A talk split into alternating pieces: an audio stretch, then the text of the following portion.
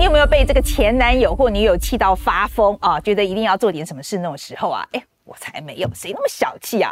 你相信哦，就是要骗谁？当然有啊，那怎么办呢？打电话跟他妈告状，这除非他是妈宝才有用吧？那塞钱叫服务生在他的菜里面吐口水，哎，现在这个 COVID nineteen 不要啦，塞一条原味小丁丁在他车上，再瞎回，哎，就是指没有洗的这个啦，哎，我觉得这招好像不错哦。好，总之哦。犯法或是伤天害理的事情，通通不可以做哦。那大家都是成年人了，这里有一个这个文明暴富的最佳典范。哎，其实我也不知道是不是好典范啦。就是分手之后呢，就写歌把前男友干掉一顿，然后十年以后呢，你再重唱一遍，让全世界的粉丝再唾弃他这个前男友一次。哎，这是不是很高招啊？女子报仇，十年不晚。那你知道这条女汉子是谁吗？就是美国的流行乐天后泰勒斯。这是还有可能改变整个音乐产业，说有多重要就有多重要。美国的这个流行乐天后泰勒斯啊，因为跟这个老东家就闹出了版权纠纷，那去年就宣布要重新录制她先前发行的六张专辑。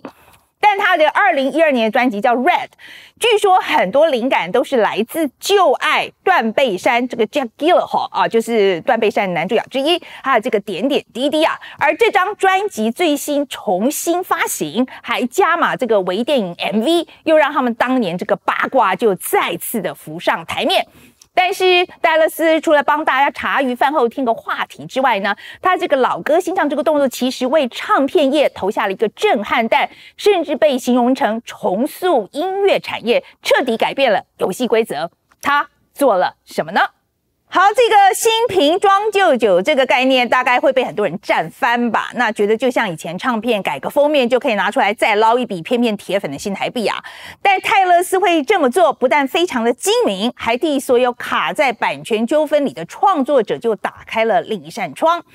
根据美国版权法，大家平时听到这个音乐曲目有两种不同的版权啊。那我们现在看一下啊，这个左边这种叫录音版权。也可以叫做拥有母带的所有权。那右边这个呢是音乐的著作版权，意思就是作曲或出版权，或就是这歌词啦、旋律啦、乐器编排之类的。那泰勒斯拥有的就是右边这个部分而已。而母带指的是音乐的第一版录音，你要有母带才可以制作副本嘛，就很像这个做成衣啊，也是要先打版做出第一件，才能够继续不停的 copy。一旦你拥有了母带的版权，就代表拥有制作、销售以及发行副本这个权利。任何人想要复制录音档，都必须要征得你的同意，还得要付你钱。因此，这个权利是很大的。那传统上呢，唱片公司跟歌手签约的时候，都会要求歌手就把母带的所有权永久就给了唱片公司。这也是为什么泰勒斯拿不回他的母带，因为他从来没有拥有过他的母带。想要买的人家又不给他买，毕竟这六张专辑可是金鸡母。好啊，要玩大家来玩，谁怕谁？那我就找个同意让我持有母带的新东家，然后重唱一个新的版本。这下子两个版权就都在我手上了吧？那有了新欢，谁还会听旧爱啊？而且歌迷也理所当然会选择支持偶像的新作。而创作者呢，都是靠版权来过日子的。在美国呢，如果创作者拥有母带，就能拿到百分之八十到百分之九十五的收入；但如果是传统的唱片合约，唱片公司就可以获得高达八成的收入，给创作者只有两成而已。这根本就剥削！哎，我哎，我是说剥削了啊！这也就是为什么这场革命这么的重要。那大家看过这些东西吧？好，来帮这个年轻朋友介绍一下啊。这个呢叫做录音带哈，另外那个叫做 CD 啊，这个时代的眼泪啊。过去还有这些实体载具的时候，唱片呢一张一张在卖的。那后来被一个个电脑档案取代了。那到了现在已经是音乐串流平台的天下。那根据统计，二零二一年的上半年，美国音乐产业的零售收入增长了百分之二十七。达到了七十一亿美元。那过去一年的大部分音乐收入就是来自 Spotify 啊、Apple Music 这些串流的媒体。而串流平台通常是包月啊，就像 Netflix 那样包月的，也就是你付费订阅之后就可以听到饱，然后再根据流量来分润给唱片公司跟创作者。那刚刚提到这个数字一来一去的，好像很漂亮啊，但创作者实际上能够拿到的是少之又少。那今年的四月，Apple Music 写了一封信给创作者，说你们的歌曲呢，每被播放一次，平台就会付一美分给唱片公司。相较之下，这个金额就比对手这个 Spotify 多了一倍，听起来很大方啊。但一美分是个什么概念呢？就是零点零一美元，台币零点二八块啊。也就是说，你的作品要被播两百次才能换到一杯黑咖啡，还加不了奶嘞。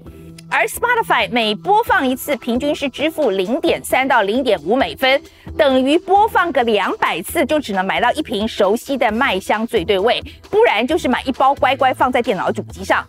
不过 Spotify 哦，贵为全球最大这个音乐串流平台，虽然分的钱比较少，但因为订户比较多，所以是以量取胜。But 因为平台而异啊，并不是每一次点击播放都会被视为有效点击，可能啊得要看播放了几秒钟，或者是按照比例来付费。而且这些钱也不是通通都会进创作者的口袋，要看创作者啊、唱片公司啊、经销商各方之间怎么样分润。那在两千次的播放之后，创作者很可能分到只有一口黑咖啡或是一颗乖乖。而这两家音乐串流龙头呢，最近几年一直打来打去，这狗咬狗一嘴毛啊！他们都声称自己的条件最好，能分你最多钱，也很尊重创作者。但老实说，这种平台呢，很多时候只有大咖赚的荷包满满，小咖只能吃大便。我是说大便当，OK？那这个泰勒斯就对这种串流平台很不满，认为对创作者的权益严重受损。因此，在二零一四年的时候，他就公开抵制 Spotify 啊，直接就把他的歌单呢就从平台下架了，而且也不是点到为止哦，他是一路就抵制到二零一七年。好，那二零一五年的时候呢，他也拒绝让 Apple Music 播他的专辑《一九八九》，那理由是苹果向订阅者就提供了三个月的免费试用，而这段期间他根本就不付钱给创作者。然后泰勒斯就很生气啦，就写了一封信，就呛苹果。那苹果就马上就改变了政策，还说呢是会提供免费的试用，但同意试用期间会付钱给创作者。哎，可是这个二零一八年他就告别了这个大机器，就签给了环球音乐。那让他点头的主因，就是因为环球就同意让他拥有母带。同时，泰勒斯呢还顺便帮环球旗下所有艺人就争取到环球出售的 Spotify 股票的分润。那环球音乐目前持有 Spotify 大约百分之三点五的股份，价值高达十六亿美元。将来如果环球卖股，那就要把获利分配给旗下的艺人，带着大家一起鸡犬升天。老实说呢，我以前觉得泰勒斯马马虎虎啦，这个音乐还可以了。但这件事我是真的被圈粉了。第一个，以泰勒斯的身份地位，他大可以只顾自己爽，拿。下高额的合约，反正自己赚饱就好啦，你管其他人干什么呢？但是他选择运用自身的影响力去冲撞制度，成为改变游戏规则的人，希望能够改善整个产业的工作环境。第二，有意愿也要有方法，老是气得跳脚有什么用啊？